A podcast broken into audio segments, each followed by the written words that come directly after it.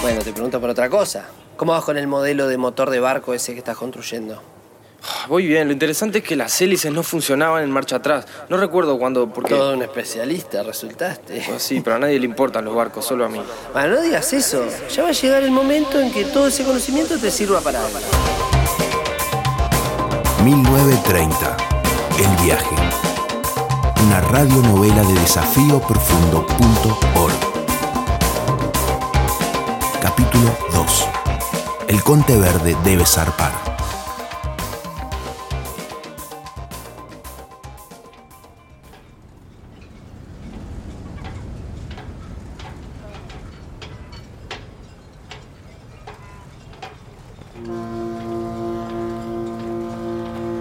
¡A subirse que el Conte Verde está por zarpar! ¿Eh? ¿Conte Verde? Estoy en 1930. Pero claro, mocoso, 1930. ¿En qué año íbamos a estar si no? Eh, No, no, claro, do- 2030, ¿no? ¡Qué locura! ¿Qué? ¿Y este outfit? ¿De qué estoy Bueno, vestido? bueno, atención, señoras y señores, estamos embarcando al Conte Verde con destino final a Montevideo, Uruguay. Vamos, vamos. ¿Qué vamos a sí, Montevideo? sí, sí. ¿Dónde carajo estoy? Vamos, vamos, Eh, vamos. No, no me empujen, eh, Vamos no. a ver, nene, pasaje. No, no te, no sé, no tengo. ¡Que desapure, por favor! ¡Queremos subir! La gente está impaciente, nene, pasaje. O sea, no, ¿cómo le explico? Mire, creo que yo soy un viajero del tiempo y caí acá mirando unas fotos. No sé, no tengo pasaje. ¿Qué? ¿Pero qué te pensás, mocoso? Yo te voy a enseñar lo que es viajar en No, el no, no, no, espere, soy menor. No creo que se aprenda, no.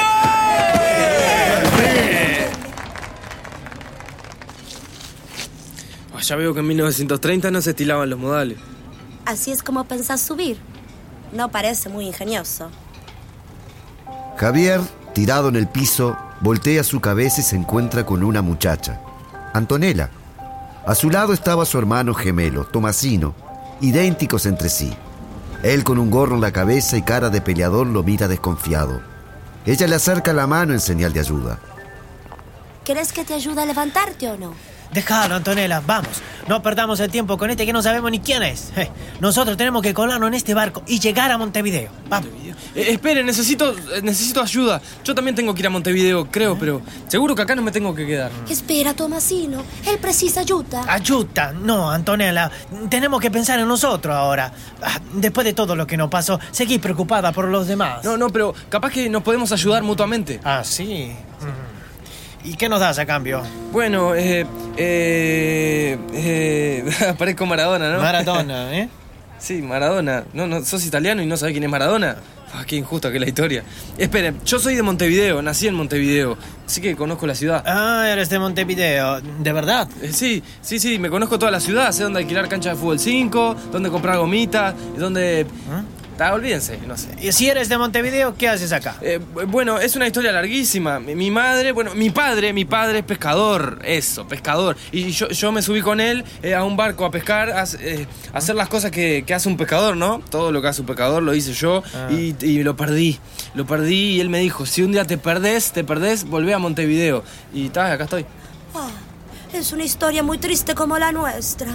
Vamos a ayudarlo, Tomasino. Mm, está bien, yo te ayudo a subir, pero cuando lleguemos a Montevideo, si es verdad lo que contás, nos ayudas vos a nosotros. si no, te voy a dar una paliza que no lo vas a olvidar nunca más. Ay, gracias, Tomasino. Vení con nosotros. Eh, gracias. Vamos. Veo que tu hermano derrocha simpatía, ¿eh? Javier se suma al grupo de los gemelos que son expertos polizones. El plan es hacerse pasar por los hijos de una familia que está arriba del barco, haciéndole creer al marinero que bajaron a recoger un sombrero que se le había caído a su supuesto padre. Tomasino gritaba. ¡Papa, papa! ¡Acá está el sombrero! ¡Ya no volvemos a subir los tres! ¡Oh, no bajé los pasajes! Así que saluda para ver que eres tú! ¡Papa! ¡Papa! ¡Aquí, papa! Era tanta la efusividad con la que Antonella y Javier saludaban que un señor desde la cubierta respondió el saludo, siendo suficiente para que el marinero los deje subir, un poco a regañadientes, pero sin mayores problemas. No puedo creer y pensar que nunca me colé en un 15, pero me colé en un barco. Tremendo. ¿Eh? No sé de qué hablas. Eh, un, qui- qui- un 15. Ah, olvídate. Pero si son expresiones de Montevideo, tenemos que aprenderlas. Va. A- ahora vamos al piso de los inmigrantes. ¿Dónde? A la sala de máquinas. En el pasillo hay lugares donde esconderse. Vamos, apúrate. Sala de máquinas, no lo puedo creer. Eh, ¿qué? ¿Te gustan las máquinas? Sí me gustan las máquinas. Yo soy el forlán de las máquinas, pero además ver las turbinas de esta época, me muero de la emoción. Ay. Hablas muy raro, pero eres muy gracioso. Forlán es alguien de Montevideo. Sí, es alguien re importante, alguien que juega al fútbol, como los que suben a este barco. No sé de qué estás hablando. No, no, no saben. No. Este barco que nos metimos de colados es el barco que lleva a las selecciones que van a participar del primer mundial de fútbol de la historia. Ay, ¿vos cómo sabes eso? Eh, porque me, me contó mi padre. El pescador. Sí, porque mi padre es pescador y periodista. Le gusta pescar las noticias. Los gemelos se miran con cara de extrañados. Javier les cae simpático, pero hay algo de él que no los convence del todo. Le resulta extraño, como si ocultara algo. Los tres avanzan entre el gentío que hay en los pasillos y se detienen delante de una puerta descascarada. Entran y se acomodan en unas colchonetas que hay en un rincón. El lugar está sucio y huele mal. No nos presentamos, yo me llamo Javier. Yo me llamo Antonella y él es mi hermano Tomasino. Mucho gusto. Ahora que estamos arriba, hablemos de lo nuestro. Y espero que hayas dicho la verdad. Sí. Nosotros nos vamos a Montevideo, porque tenemos parientes allá. Necesitamos encontrarlo. ¿Nos vas a ayudar? Bueno, sí, quizás los conozca. ¿Quiénes son? ¿Qué apellido tienen? ¡Ay! ¿Es usted? ¿Qué, es ese ruido? ¿Qué está pasando? No sé, no sé. Voy a ver qué ocurre. Ustedes quédense acá. Sí. Espero que no sea nada. No quiero quedarme ni un minuto más en estas tierras. Tranquila, no te pongas nerviosa. Vos confía en mí que yo te doy la seguridad que este barco zarpa hoy. Problemas con la sala de máquinas. No te puedo creer. Se rompió una turbina y parece que el barco no puede zarpar hoy. No, no, no puede ser verdad eso. Sí, es verdad. ¿Y por qué se pelean y protestan así? Porque viaja gente que huye de su país. Ladrones, soplones. También hay personas que escapan de problemas políticos. Si el barco no sale hoy, pueden tener problemas. No, no, no, no, pero eso, eso está muy mal. ¿Qué día es hoy? 21 de junio. Claro, ustedes no entienden nada de historia. Este barco tiene que salir hoy o todo puede cambiar. Tranquilo, nosotros también queremos huir. Pero se rompió algo la sala de máquina y no saben cómo arreglarlo. Bueno, vamos a la sala de máquinas, que yo sé cómo arreglarlo. Paso todo el día armando motores de barcos y mi padre me dijo que un día me iba a servir para algo. ¿Tu padre, el pescador periodista? Sí, ese, síganme. Salen los tres rumbo a la sala de máquinas. Por la puerta entreabierta ven a dos hombres de mameluco mirando la turbina con rostros serios y como si no supieran qué hacer. Hace un calor infernal y el aire es denso. Hay dos hombres trabajando adentro. ¿Cómo vamos a hacer para entrar sin que se den cuenta? Yo tengo una idea. Antonella, ¿vos te animás a simular un desmayo? Ay, sí. Mi sueño es ser una actriz. Lo puedo hacer. Perfecto. Y vos, Tomasino, das un grito y pedís ayuda. Cuando los hombres salgan hacia acá, yo aprovecho y entro. Tienen que hacer un escándalo enorme, ¿eh? Para que me dé el tiempo. No sé, pregunten por el capitán o por la enfermera, algo de eso, ¿está? Ta. ¿Qué? Dijiste ta. ¿Qué significa ta? Ah, eh, ta es tipo entendieron, ok. No sé qué es tipo ni ok, pero sí entendí. ¿Entendieron? Y entendimos. eso. Ta. Eh, espera, Javier. Podrás arreglar esto, ¿no? Sí, por supuesto, van a ver cómo me pongo la 10. ¿Cómo? No importa, significa que voy a poder hacerlo.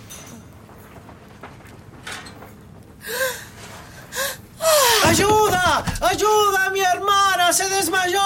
¡Necesito ayuda! ¡Al capitán! ¡Llamen al capitán! ¡Hay que ir a la enfermería! ¡Oh, temo por ella y por su vida! ¿Qué pasó? ¡Ayuda! ¿Qué pasó? Ah, No, primero se nos rompe el motor y ahora esto. Por favor. Voy a llamar a alguien de la tripulación. No te preocupes, muchacho. Tu hermana se pondrá bien. Gracias, muchas gracias. En cuanto los hombres salen, Javier entra a la sala de máquinas y se acerca a la turbina. Observa todo con detenimiento. Respira hondo y trata de recordar las horas que pasó mirando tutoriales en internet y armando modelos de barcos. Luego de un minuto, encuentra el problema. Ah, es eso, uno de los rayos de la hélice está roto. Simple, hay que soldarlo. Mira buscando un soldador y se da cuenta de lo grande que es. Ay, por favor, qué pesado, ¿qué es esto? Ay, que bien me vendría una mano de Fede ahora. Enchufa al soldador y suspira esperando que el largo del cable le alcance. Logra soldar el rayo de la hélice. Lo prueba con la mano y siente los pasos de los marineros que regresan. Así que apurado, sale todo engrasado.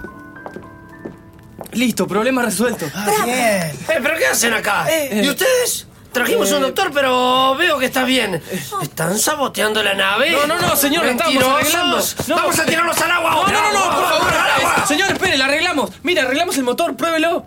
Esto es simple, usted pruebe. Si Hmm. prende, nos vamos y nadie pregunta nada. Y si no prende, nos tira para abajo del agua, ¿sí? ¿Estás seguro que esto funciona? Bueno, no, pero es todo o nada. Escúchame, mocoso. Voy a probar prenderlo. Y si no enciende, vas a dormir con los tiburones. Bueno. El marinero camina hacia el encendido y activa el motor. Pasan los segundos más eternos del mundo, hasta que se escucha el sonido de la turbina y el maravilloso ruido de un motor en funcionamiento. Bien hecho, muchachos. No sé bien ni quiénes son, ni qué hicieron, de dónde vinieron, pero lo hicieron. Ahora, se van de acá. Vamos, sí, disculpa, vamos, disculpa, fuera. vamos, vamos. Los tres salen corriendo. Javier les dice que tiene que ir al baño y se separa de los gemelos que vuelven al cuartucho. Solo, buscando algo que se parezca a un baño, sonríe y no puede creer todo lo que le pasó en un segundo. Voltea sus manos para ver la grasa del motor cuando siente el mareo que lo desestabiliza. Ay, me mareé. Tengo que, que buscar a los gemelos. Que. El, el, el altillo. Entonces est- estoy en, en mi casa. ¿Qué? Javier queda un rato sentado en el piso del altillo, rodeado por los recortes. Forzando la puerta, entra su madre. Javier, ¿por qué no contestabas cuando te gritaba? ¿Estás bien? ¿Qué es este relajo? ¿Por qué estás en el piso? ¡Háblame, Javier! Ay, mamá, me hiciste muchas preguntas. Perdón, es que hace rato que golpeo. Al fin pude entrar y me encuentro con esto. ¿Me podés explicar algo? Bueno, la verdad que me gustaría, pero no sé por dónde empezar. Tengo que contarle a Fede lo que me pasó. A Fede, todo a Fede. Yo soy tu madre. Mira, si no me querés contar en qué estás, no me cuentes. Pero este relajo que hiciste acá lo juntas. Y después te pones a estudiar. Y hoy de noche hablamos con tu padre de todo esto. Encima creo que rompí la puerta. Sí, mamá. Ay, qué locura la vida. En un momento estás salvando el primer mundial de fútbol de la historia y en otro estás en un altillo del barrio Peñarol ordenando fotos viejas. Javi, estoy en Montevideo. Cuando quieras nos vemos. Fede, no tenés idea lo que tengo para contarte. 1930. El viaje. Una radionovela de desafíoprofundo.org. Una iniciativa del MEC, ANEP, UTEC, Secretaría Nacional de Deportes y Ceibal.